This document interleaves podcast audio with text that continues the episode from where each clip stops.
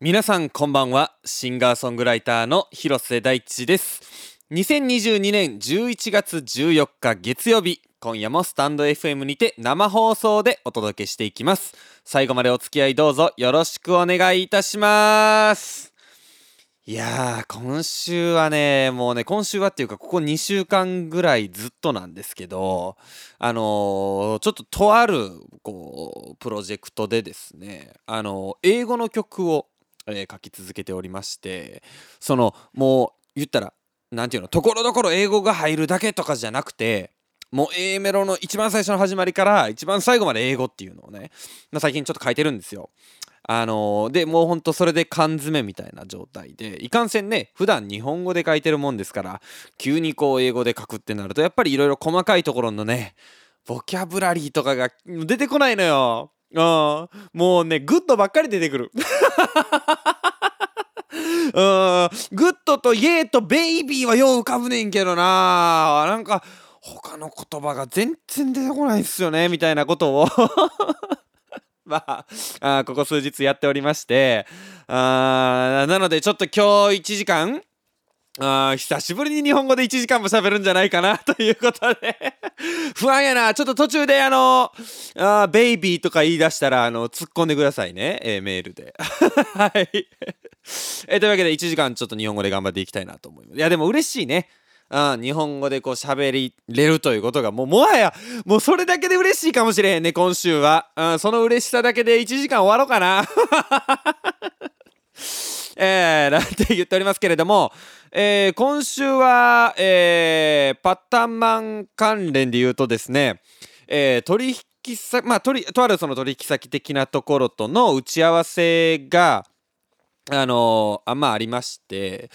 えでこう、まあ、呼び出されてそこに行ったわけなんですけれどもまあまあそ,、まあ、そうねまずそもそもねこう五反田でこう打ち合わせをしましょうっていう話だったんですね。あまああのちょっと地方からこう来られる、えー、取引先の方だったので、まあ、品川からね近いもう簡単に山手線で1駅かな2駅か大崎挟んで2駅かなでまあ行けるっていうのもあったりとかまあ、えー、僕の家もまあ比較的近い。その山山手線でいうとまあ比較的近いっていうこともあってなのかまあちょっとえー、わかんないですけれども先方から五反田指定だったんですけども。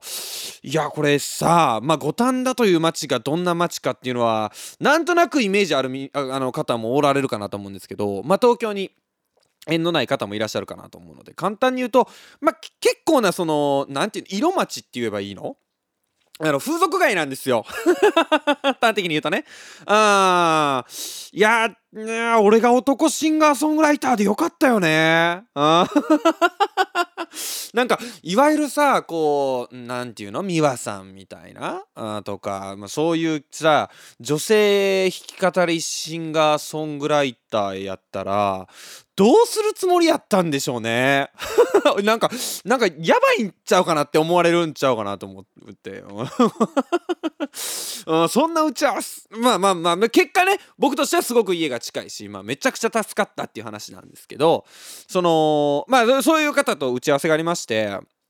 んで、えっ、ー、と、まあ五反田駅、えー、JR の東口にあの立ってますみたいな。あの初めてお会いするのでちょっとオンラインでは何度かあったんですけれども初めてお会いするのであの東口にこういう格好で立ってますみたいな感じでであのまあその僕その JR で行ってないので東口の方に向かって。一旦まあそのすぐ分かって「えー、初めましてあの広瀬です」っていうふうにあのご挨拶したら「初めまして」より早かったんちゃうかな。ほんまもう開口一番あ、ヒロさん、意外と背が高いですねって言われて、あまあ、このね、ずっとパタマンで最近この話をしてますけれども、意外と背が高いみたいな話をしてますけれども、いや、俺ね、いや、そう、またそれってなってると思う。もうええって、その話いつまでしがむねんって思われてると思うんですけど、いや、今回伝えたいのはそこではなくって、え、これ、俺が背が高いのか、この人がパタマンリスナーなんかどっちやっていうそのもう疑心暗鬼にもういっぱいになってどっちやどっちやと。あ最近言い続けてるけど俺身長伸びてんのかなっていうのと一方でこれリスナーか？パリスナーか？これは。パタタ星人かと。ああ、ややった、ボケなあかんぞ、開口一番と思って、どっちやっていう。で、あ精一杯でしたね。だから、今後は、この背高いシリーズは、それだけじゃなくなったんですよ。もうね、変わったんですよ。これがリスナーかもしれないという、えー、そういう不安とも戦っていかなあかんくなったっていう新時代ですねこれはえー、あそうねだからこれパタタス星人の暗号みたいな感じかもしれないですねあ背意外と背高いですねって言ってくる人はリスナーだだそれ暗号にせんとってほしいなでも。ほんまにそう思って言ってくる人がたくさんいらっしゃるんで。うんそれ暗号にされるとその不必要なところでボケちゃいますから。その必要なとこでだけボケさせてくださいよ。あ俺もね一応バイリンガルとして標準語ですか、うん、日本語の標準語とされてる、えー、言葉をね特にこういうお仕事の場では喋るわけですよ。それをやっぱねそのもしリスナーであったならばもうそっからは僕もう標準語使えないっていうことに一応のマイルールみたいなもんですけどなってるんでね、えー、そういうのはもうあのそうやね。それを暗号にはちょっとしないでいただきたいね。もしだからリスナーの人がこう声かけてくる場合はもうそのこそっとねいつも聞いてます。ぐらいの感じにしといてほしいね。うん、開口一番の背が高いですねは怖いです。いやいやいや えー、っていうことがね、あの、まあ、ありましたっていうのが、まあ、パタタス的な話ですよ。ああと、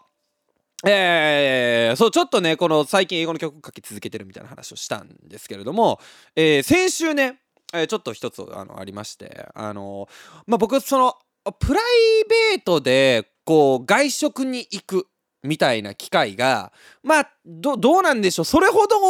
多くないんですよ。うん、まあなんていうの？正直忙しいし。あやっぱ月曜の夜ご飯の誘いなんかあればもちろん僕全部断りますしね。パタタスマンデーあるから。うん、であのもちろんライブがある日もあれば、まあ、インスタライブやってる日とかもあるんで夜って結構ね僕的には忙しいんですよ。あのウィークエンドカバーズの収録なんかも夜にやってますから、えー、夜は基本的に忙しくってその食事に行くってことがあんま多くないんですよ。うん、ほんでまあそんな中、えーまあ、ちょっと知人のおすすめの焼肉店に、えー、行こうという話にあのなりまして先週かな。うんあの月島という駅があるんですけれどもあこれここまで言うと分かんなまあいいやここ 月島というあの駅がありましてえー、あの、まあ、もんじゃで有名なね、な町ですよ。うん、あのなんとなくそんなイメージは俺あったんですけどまあそのね外食にあんまり行かないこう僕としてはあの月島に降りたことがなくってまあその月島の焼肉店に行きましょうということであの行くことになったんですよ。でなんかこう百名店ですみたいなあーなんかそのいわゆるちょっとええ感じのね、うん、焼肉店に行くことになったんですよ。ほんで先週さ思いのほか暑かったじゃないですか。うんほんであちょっと思ってるより暑いなと思いながらもう僕はヒートテックを毎日着ちゃう体になってるんですよ。着てもうヒートテック以外を着るっていう選択肢はもうないのねもう11月の俺には。ほんで、えー、地下鉄をこう乗り継いでその月島駅へ向かってたらもうね電車で汗だく。あもう熱ーみたいなしかもコートまで来て。うんでコートのインナーになんかダウンみたいなのついてるコートまで着てもうてたからもうなんかねもう俺だけ夏ちゃうかなっていうぐらいこの額とか。汗かいてて、うん、ほんでまあ暑いなと思いながら電車降りたんですよ。でえっ、と10番出口に待ち合わせっていうことになっておりまして。ほんでえー、1何やったかなこの3から10番出口がこっちみたいな感じにその月島駅出たらなってました。あこっちやと。ほんでまあちょっとちょっと遅刻ギリギリやったんですよ。でこれややばいかもなみたいなぐらいやって。んでこうビャンビャンビャンビャンビャンその月島駅のを行ってたらまあもう789と来てその時点で58分ぐらいやったんですね。まあ待ち合わせ2分前ぐらいやったんですよ。ほんでこれいけるなと。思ってその9番出口のそのなんかもうあの試験員みたいになってたんですよその地下道がね、これ例え分からへんな。あの F1 のあのあの T, T 字っていうのはあの90度がこう2個連続で続いてあの H の字をこう右下から左上に行く時みたいな感じのこのあの試験員みたいになってた分かりにくい例えやな。あその9番出口のその試験員をねうん、ターン9をこう抜けて、えー 10番出口の方に行ってあこれもう間に合うぞということで俺はもうその試験員をアウトインアウトでもうその最短を通れるラインを取ってこうもう10番出口の方にこう向かっていったんですよね。あそしたらその9番出口のその最終コーナー曲がったらななんやろなもうここ東京競馬場かなっていうぐらいもうその最後の直線が長くてこれまた分からへん例えやな。あー。もうそのね東京競馬場ぐらい直線が長かったんですよ、最後の直線がね。あそのターンナインまあ、まあ、第4コーナー。第4コーナー曲がってさあ最後の直線がもうめちゃくちゃ長くて。なんでまあもう必死や。もう遅刻すんの俺もう何より嫌いだから。もう小走りぐらいでもうその10番出口に向かって行ったらもうギリギリその集合時間に着きましてあ間に合ったと思ってまあいやギリギリでしたみたいな感じ。いや今日すげえ暑いですねみたいな話しながら。うん。でまあ今日まあ天気の話ですよそんな時はもう。うん。会話もねあれですからまあ天気の話なんかしながら、えー、その焼肉店に行きまして。ほんでそのまあほんと有名店でなんかもうその時間しか予約が取れないですみたいな感じやったんですよ。うん、ほん中入ってまあ椅子座ったら店内がめちゃくちゃ暑いのね。もう焼肉店やからさ、うん、その七輪とかじゃないのよ。うん、まあ七輪がいいんか悪いんか知らんけどいわゆるもうあのガスバーナーみたいなやつでもうガンガン焼く系のもう美味しい焼肉店やったんですけどね。いかんせん暑いのね。あまあ焼肉店やからしゃあないかとか思いながらいやこれでもそのね一緒に行った相手もまあちょっと暑いなみたいなこと言ってて。いやほんなちょっと言おうかな店の人にみたいな感じで思いながらまあこう飲み物のメニューなんてこう見てたんですよね。うん。そしたらまあ店員店主の人なのかなあのオーラは、うん、が来はってもうね めちゃくちゃ汗だくやったんですよ なんか俺俺が汗だくって自分のことを自称汗だく男をやったのが申し訳ないぐらいの汗だくほんまそれこそサウナ入ったんちゃうかっていうかもう水風呂上がった後ちゃうかっていうぐらいほんま汗だくやってなんかいやもう衛生面的にどうなんみたいなぐらい汗かいてるまあちょっとこうギョロ目でちょっとちょっとこう小太りのおじさんやっていやもうなんかこの状態で俺が暑いなんかもうよう言わんなと思って。ほんであの飲み物なんかオーダーしたらなんかちょっとまあ気さくな店主やったんですよ。あの関西人ですか？みたいなね。あであの一緒に行った相手も関西人やったんで僕も関西弁で喋ってたんで「あそうなんですよ」みたいな。であのあのどこなんですか？みたいな、まあ、よくあるね飲食店での会話ですよ。しかもそういう店の店主ですからちゃんとこうなんていうの接客として丁寧にこう絡んできてくれるわけですよ。であの僕「いや大阪なんです」みたいな。ことを言ったらあのあそうなんですか。え大阪のどこですか？みたいな話で、まあ、僕の出身のねあのままあ豊中という町なんですけど豊中という町でみたいなことを言ったら「あでもな綺麗な方ですね」みたいな。ああの僕あのえー、どこって言ったかまあその東大阪とかの方にあの親戚がいてみたいなまあおそいつじゃないねんけど、うんまあ、親戚がいてみたいな話をされてあまあそうですよねやっぱりそっちの方の人の方がやっぱコテコテですよねみたいなまあよくある店での会話してそのギョロギョロットマンはね、うん、ギョロット汗だくマンはね、まあそのオーダー聞いて後ろに帰っていったんですよ。ドリンクのオーダーを聞いてね。うん。ほんで、いざそのお肉のメニューを見ると、こう縦書きのメニューなんですよ。やっぱね、あその辺はやっぱ何でしょうあ、びっくりドンキーとは違いますよ。まあ、びっくりドンキーのメニューめちゃくちゃいいけど あやっぱファミレスのメニューって横書きのイメージあるじゃないですか。あやっぱ高級焼肉店ですから縦書きのメニューでもうお品書きみたいなやつですよ、うん、ほんでなんかそのキムチを食べたいなみたいな話になっててそのキムチがあれキムチ変えてへんなみたいになってこう見るとその1ページ目にこうキムチとかご飯とかが書いてああそうなんやと思って。でその1ページ目めくるとえっ、ー、と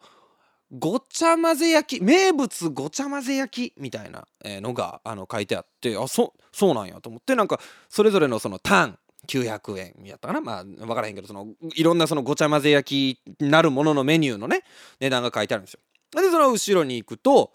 えー、ごちゃ混ぜ焼き塩みたいな感じになってでその後ろがごちゃ混ぜ焼きおすすめみたいな感じになってその次に、えー、お肉みたいなページが来てあのななんとか肉って書いてたな。なお肉みたいなページが来たんですよ。でそこでタン、えー、2000円ですみたいなとか、えー、ハラミ、えー、1800円ですみたいな。あイチボみたいな。おなんかそういうそういうこうこだわった部位みたいなのもあんねよねみたいな感じでね見てて。でまあそれめくまあそれめくだかな、まあ、めくるとそのサーロイン2400円ですみたいな感じでああ2400円とか忘れたけどうんサーロインですみたいなまあ書いてて。などれ頼んだらええか分からへんのね。メニューが豊富で。うん、ほんでなんかあのー、決めあぐねてたらその、えー、ギョロッと汗だくマン、まあ、ギョロッと水風呂上がりマンが、あのー、来まして「どれされます?」みたいな感じで来て「うんあちょっとこれ、うん、ちょっとまだ悩んでてごめんなさい」みたいな「なんかおすすめとかってあるんですか?」みたいな感じで聞いて。あ「これ名物このごちゃ混ぜ焼きっていうやつがおすすめなんですかね?」みたいな感じで聞いたら「ああまあそうっすね。名物なんですけどおすすめはサーロインです。って言って。あそうなんや。でこのサーロイン食べてでこの辺のそのお肉食べてで最後にごちゃ混ぜ焼き肉っていうのがまあ味薄い方からいってだんだん濃くなっていくのがあのやっぱ流れとしてはすごくおすすめですね。まあなのでまずはサーロインとかのその辺り食べていただいてまあお腹の感じに合わせてあのごちゃ混ぜ焼き食べていただければって言ったんですけど。え？っと思って。え？逆？と思って。俺ななんか1ページ目にキムチがあるなとは思ってたんですよ。そういうの最後ちゃうと思ってたんですけど縦書きのくせにその反対開きなんですよ。あのガストの向きで開くんですよ。縦書きやのに。だからそのガストの向きで開きながら右から左に読まなあかんっていうメニューやって。えー、これ合ってんの？みたいな感じでそうガストの向きやったんすよね。あーなんか一気になんか信頼感はなくなりましたよね。せっかくお品書きとか書いて縦書きで。あというねまあそういう店に行ってきましたという話。いやあの美味しかったです。あの あのここまでの情報からもしかしたら分かるかもしれないんでね。あのぜひ行っていただきたいと思います。いやそれある？それちょっと想像つかへんかったな。えー、というちょっとねあのなかなか喋ってしまいましたけれども、えー、というわけで今週も始めていきましょう。広瀬大地のパタタスマンデー。改めましてこんばんは。シンガーソングライターの広瀬大地です。毎週月曜日22時にスタンド FM にて生放送しております。パタタスマンデー第11回。ということで えー、まさかのガストパターンの縦書きでしたね。危ないな。ガスト途中で出してよかったな。びっくりドンキーのままやったらびっくりドンキーの向き向きでって言われへんもんな。あの パカって開くからびっくりドンキーのやつは。ガストが途中で出てよかったですね。はい。えー、当番組パタタスマンデーではメッセージを随時募集しております。今夜のメッセージテーマは上司です、えー、11月14日いい上司の日。ということで。えー、メッセージはスタンド FM アプリ内のレターもしくはホームページマンデーパタタスレコーズ .com まで。カタカナでパタタスマンデーと検索してください。テーマに沿ったメッセージ以外にも番組を聞いての感想などもお待ちしております。どんなことでもお気軽にお送りください。メッセージを採用された方には番組特製ステッカーをお送りしておりますので住所氏名をお忘れなくということでですね。えー、今週も、えー、たくさんのメッセージをいただいております、えー、どれからいこうかな。えー、これこれがいこうかな、えー、パタタスネームみさきさんからいただきました。ありがとうございます。私の職場の上司のエピソード、えー、私が出勤した時のお話でございます。職場の駐車場で上司と会ったので、えー、話をしながら事務所まで行ったのはいいんですか？いいんですが、えー、事務所にいた人たちに、えー、私が「おはようございます」と言った時上司が元気いっぱい「ただいまー!」と言ってしまい周りは唖然その日たまたま社長も来られていたんです、えー、その社長が「おかえりと返していました。シュールですね、えー、他の上司が前にも同じ光景を見たような気がするなと言い出して。あ美咲が入社して3ヶ月目くらいの時美咲もただいまと言っていたよね。あの時も確か社長がお帰りって言っていたよねと言い出して周りが大爆笑。せっかく忘れていたのに思い出しただけで恥ずかしくなりました。ということでいただいております。あのあれね。えー、あの先生って言おうとしてあのお母さんって言っちゃった時のあの恥ずかしさね。あこういうのはやっぱ大人になっても変わらないですよね。あいや。いやその場にいたらめっちゃおもろいんやろなこれ。あお俺やったらお帰りだけで終わらへんかもしれんな。もっとガンガンいじっていっちゃうかもしれないですね。えー、ということで、えー、今夜は上司をテーマに、えー、たくさんメールを募集しております、え引き続きメールお待ちしております。ここで1曲お聴きください。広瀬大地で Breaking Dawn お聴きいただいたのは広瀬大地で Breaking Dawn でした。生放送でお送りしております広瀬大地のパタタスマンデー。引き続き最後までお付き合いよろしくお願いいたします。ということでですね、えー、ちょっとニュース挟もうかな、えー、ニュースですね。明日ですいよいよ、えー、11月15日。2023年のグラミー賞のノミネーションが発表があります。いや、これはどうなるんでしょうね。まあなんか僕の直感的には、ハリー・スタイルズあたりが優勢になってくるのかなとか思ったりするんですけれども、あ年明けのね、えー、2月ぐらいでしたっけあれ、えー、グラミー賞のね、アワードの発表もすごく楽しみですね。テイラー・スウィフトがね、今すごく快進撃を、えー、続けてますけれども、えっとね、テイラー・スウィフトはね、入らないんですよ。えー、10月リリースなので入らなくって、グラミー賞は、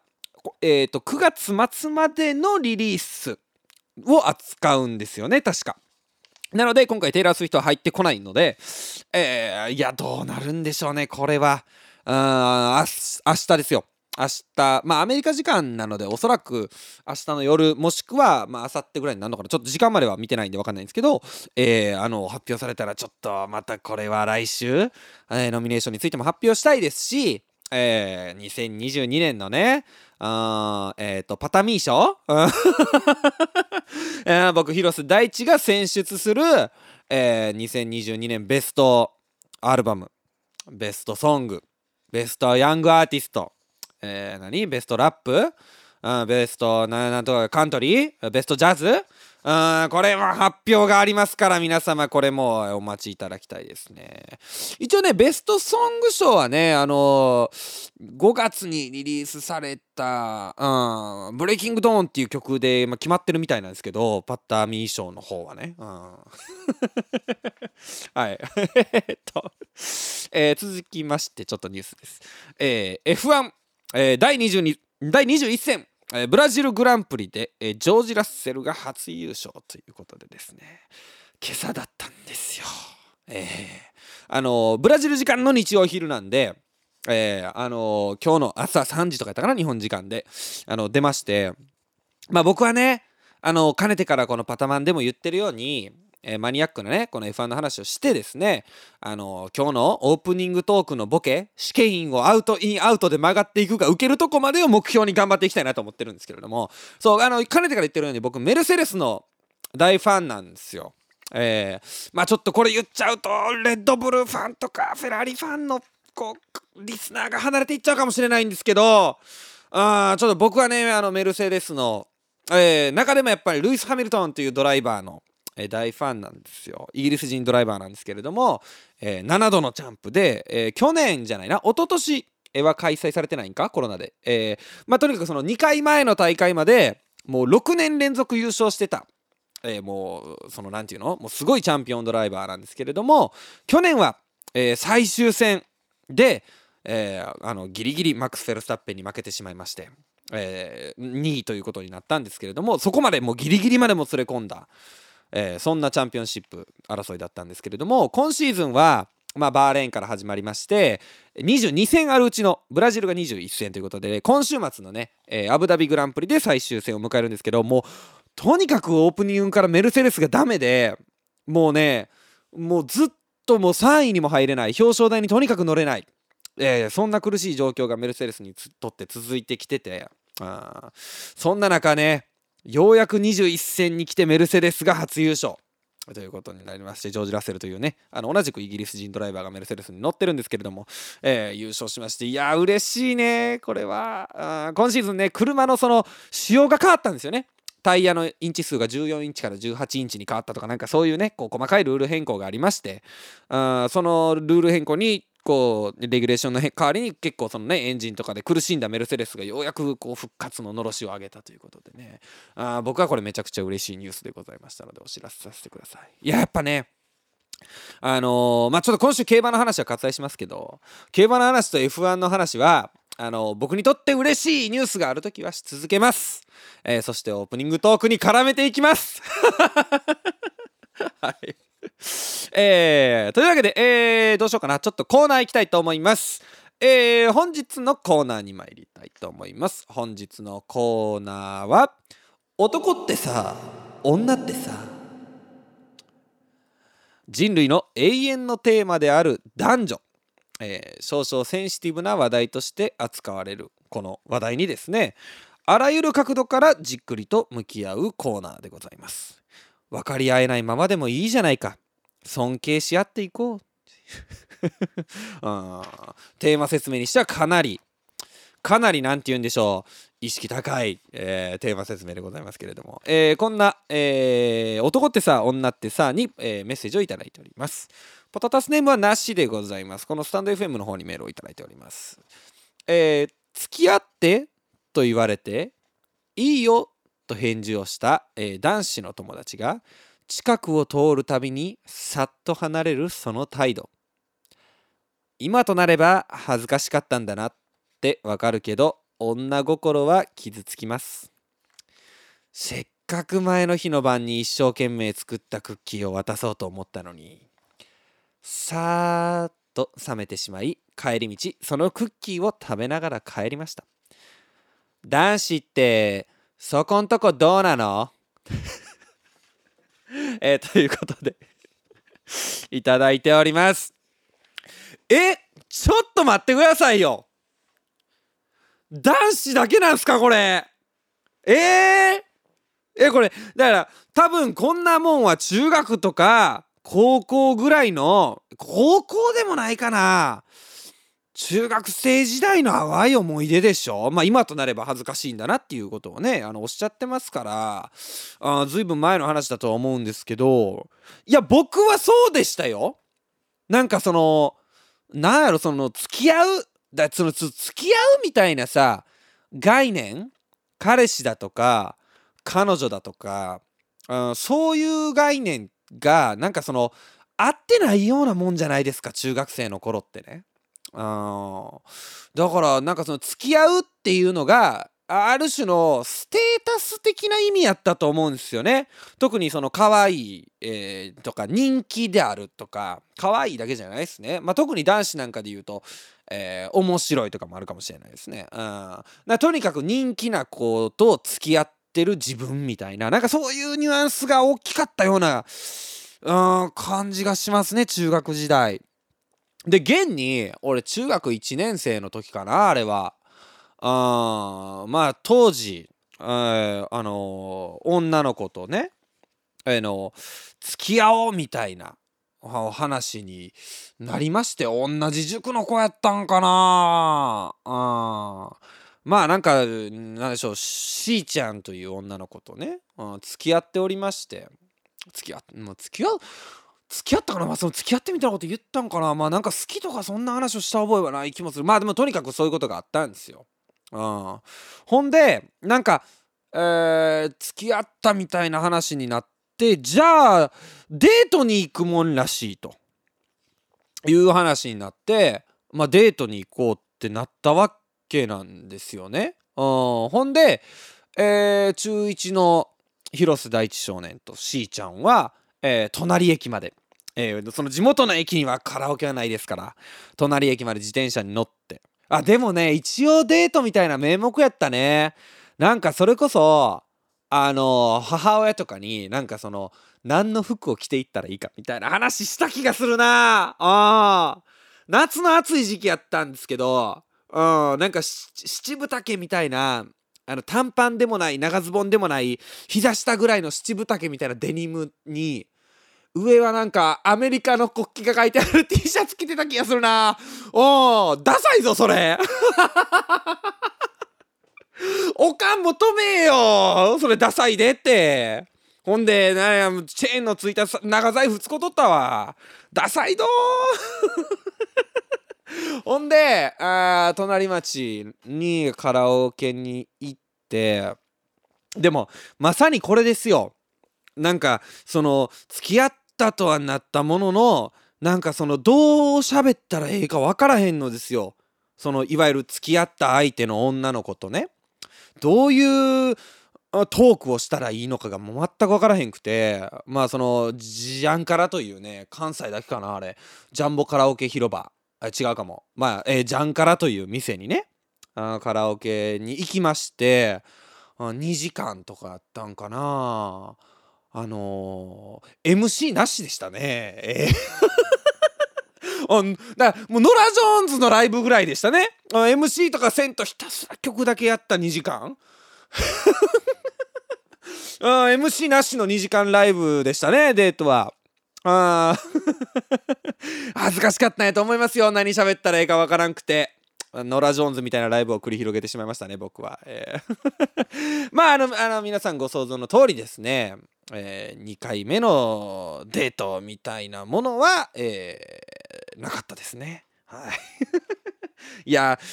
これはだから男子ってそうなのか？女子もでもそのしーちゃんもノラ・ジョーンズでしたけどね、多分。あ、なんか喋りかけてくれてたかな？なんか思い出せないですね。うん。えー、ここで一曲お聴きください。広瀬大地で I Hope。お聴きいただいたのは広瀬大地で I Hope でした。生放送でお届けしております広瀬大地のパタタスマンデー今夜は上司というメッセージテーマでメッセージを募集しております、えー、1114いい上司の日いい重視の日な気はしますけどね。はい。というわけで、えー、いい女子の日らしいです。えー、ご紹介させてください。えー、っと、あどれや。ごめんなさい、えー、ご紹介させていただきたいなと思います。パタタスネーム、チーボーさんからいただきました。昔行っていたバイト先での話です。会社の離れみたいな小さい事務所で怖そうなおばさんの社員さん一人が座っていてそこの PC 入力を頼まれましたひたすらいびられながらそれでも維持で続けていたのですがその人の口癖が「これやから今の若い子は」でした。怖いね。ある日「あんたちょっとおいで!」と連れて行かれた倉庫。私何かやらかしたかな。と思いつつついていくと誰も来てない。と聞かれいきなり背中を向けバッと服を脱ぎました。怖い話じゃないですか。すごく焦っていたらその人がポケットをゴソゴソひょいと私に握らせた四角のペラペラした肌色のもの。悪いけどな、湿布貼ってくれへん？と言われまして。あ、はい。私今手冷たいけど大丈夫ですか？と聞いたら振り向いて、かめへんかめへん！と笑顔で言われました。震えながら貼った湿布は今でも忘れられません。いや、途中まではかなり怖い話でしたね。あなんかもうなんなら今の時代こうさコンプラだったりとかさセクハラなんじゃってあるからさこう倉庫に連れて行って2人になるっていうこと自体なんかね問題なんていうんだろうその問題回避という観点で推奨されなさそうですよねもはやねいやなんかいいねでもこのいいい振りとオチでした。だからでもこういうこと言うとあれですよね。そのフリート落ちのないタイプのこうシンプルなメッセージを送りづらくなると思うのでね。あれですけど。いや素晴らしいメッセージをございました。いいですね。だからこういうことがあるとあの今後倉庫にちょっと来てみたいな言われた時に行きづらいですよね。あでも逆か。行きやすくなるかもしれないですね。また湿布か。っていうことでね。うん。だからでもそれは罠かもしれないですよね。こうまた湿布かと思わせておいての何かもっと怖いことがもしかしたら、えー、バイト先ということですからそのバイトを続けていたらあったかもしれないですね、えー、ちょっと怖い話プレ怖い話かもしれないですね。これは。はい、えー、続きまして、えー、パタタスネームマーチャルさんよりいただきました。私の上司エピソード。何か面白い話があるというわけではありませんが強烈に印象に残っている上司がいまして。その方がめっちゃ顔と声がムロツヨシさんそっくりなんです。いいい上司な感じするけどねでもね。めちゃくちゃムロツヨシさんにそっくりなんです。てかもはやムロツヨシなんですうん、めちゃくちゃ優しい上司でたまにみんなでなんか食べようぜなんて言ってご飯をおごってくれたりとにかく明るいムロツヨシさんでした。えとにかく明るいムロツヨシさん、うん、履いてますか？ちゃんと、うん、えまた会いたいので今度顔出しに行こうと思います。ということで。ちょっと情報量が多いですね。いやでもこれはもしかしたらあまた今度顔出しに行くっていうことですからまあね以前の職場の話ですよ。もしかしたらムロさんが売れてない時代、えー、劇団員をやりながらアルバイトしてたんですよ。苦しい状況の中でね。そんなムロさんの後輩だったという可能性がねありますからね。ムロさんならみんなで何か食べようぜって言ってくれる可能性がありますから。だからまた会いたいので今度行ったらもうムロさんはいないでしょうね。もうすっかり売れてしまいましたから。えー。あとねとにかく明るいムロツヨシね。あまあ 太ってたんかな？もうちょっと昔は。あ心配せんでも履いてますようになっちゃいますからね。とにかく明るいムロツヨシさんは本当えー、パタタスネーム、えー、深夜さんからいただきました、えー、ありがとうありがとうございます。え気づけば上司なんて指を折って数えられるくらいになっていて自分が上司と言われるようになっています。あのこうね上司側からのメッセージっていうのもいいですね。自分らが仕事を始めた頃って上司に怒られたり冷たくされたりめんどくさいこと言われたりその度クソって思ってギャフンと言わせてやろうなんて意気込んで、えー、そういう風にやってきたけど今はハラスメントにならないようにやめられたりしないようにって励ましたり褒めたり気を使ってることが多い。かといってそれを感謝もしてる感じもしないし当たり前になっちゃってる。っていうか当たり前にこっちがしちゃってんのかな？とかぐちぐち言う上司になりたくないって思ってたんだけど？やばいやばい！ということで。そうですね。あそういう上司にはなりたくないなと思いつつね。あでもいやこれはね優しい上司なんでしょうね。でもで難しいですよね。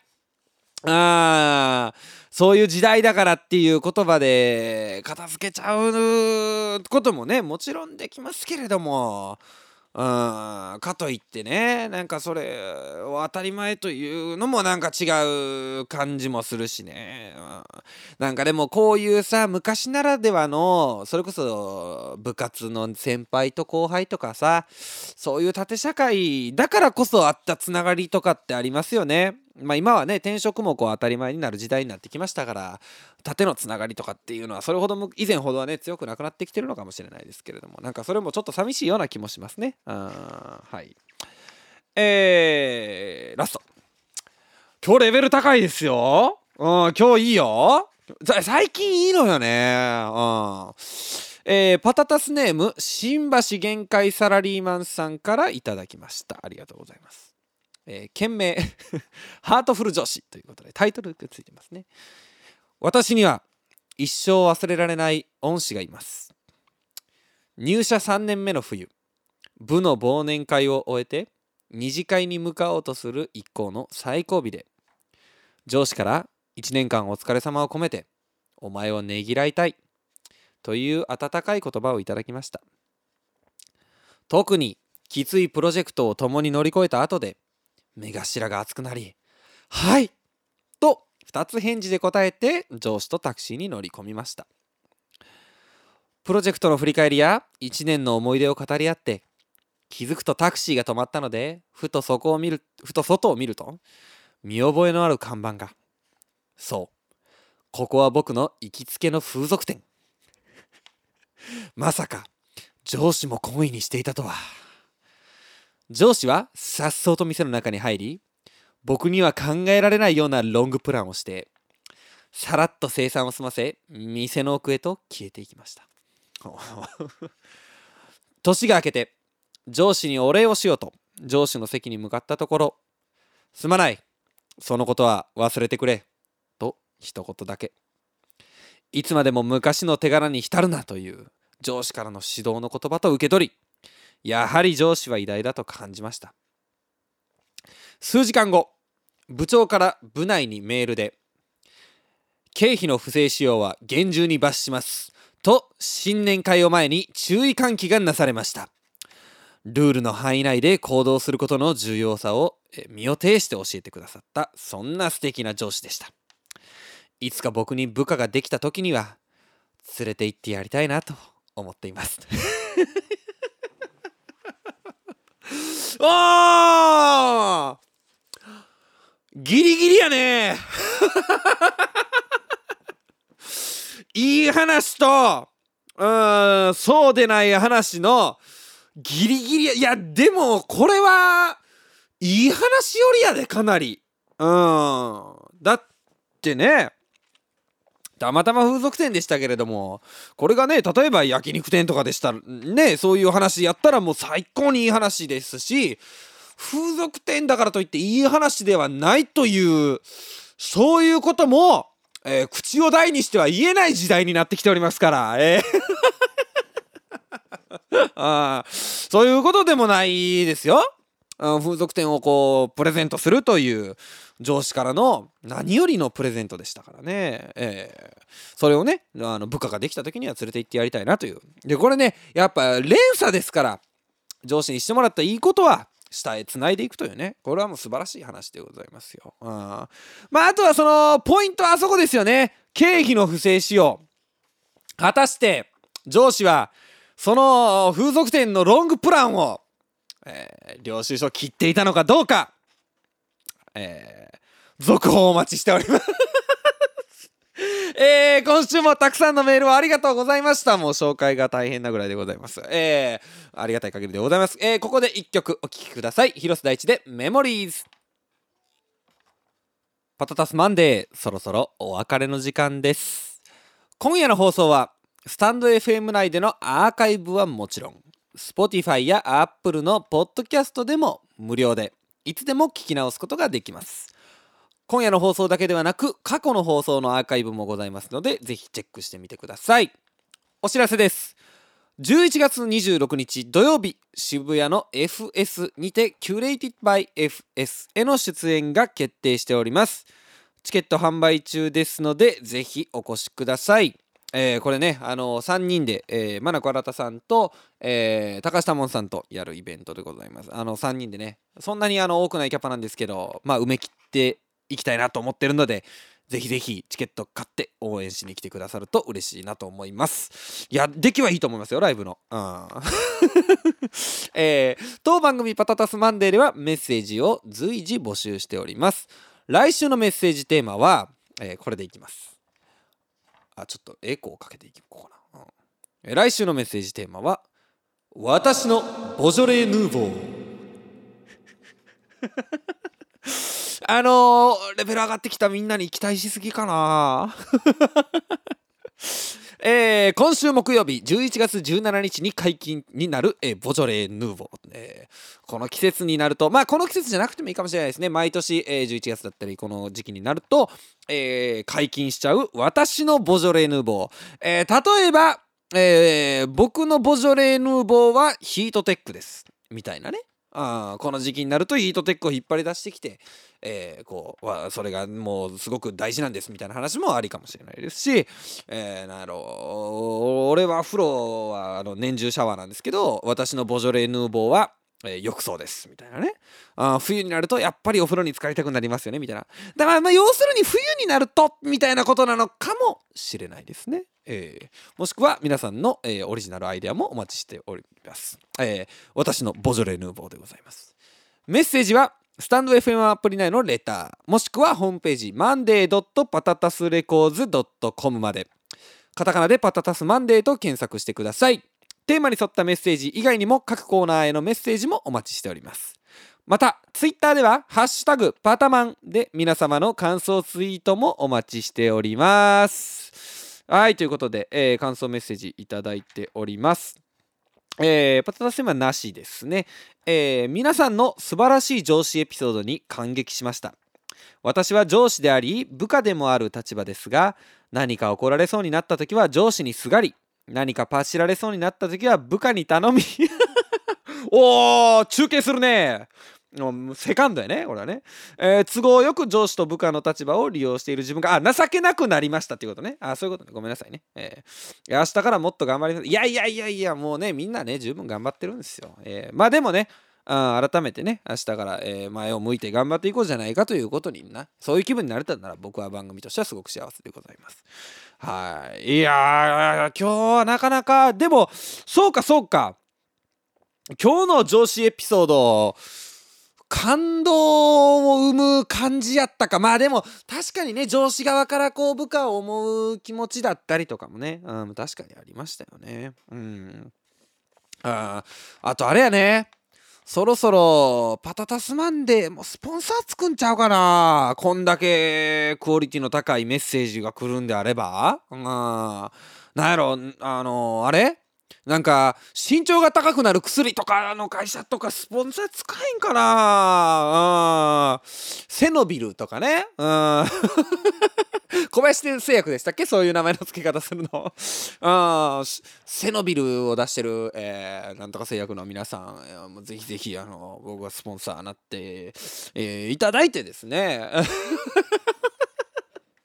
したら嬉しいですけどね、えー、結構レベル高いですようちのリスナーたち。まあまあ俺が高いなんていうことはねそういうことは言いませんよ。あのそんな手前味噌のことはね全然言いませんけれども、えー、本当にねあのー、第11回ですか？えー、あのメッセージなんかもいただいてたんですけれども、えー、2桁に、えー、入りましたねみたいなメッセージも実はいいてるんですけれども、えー、2桁に入りました、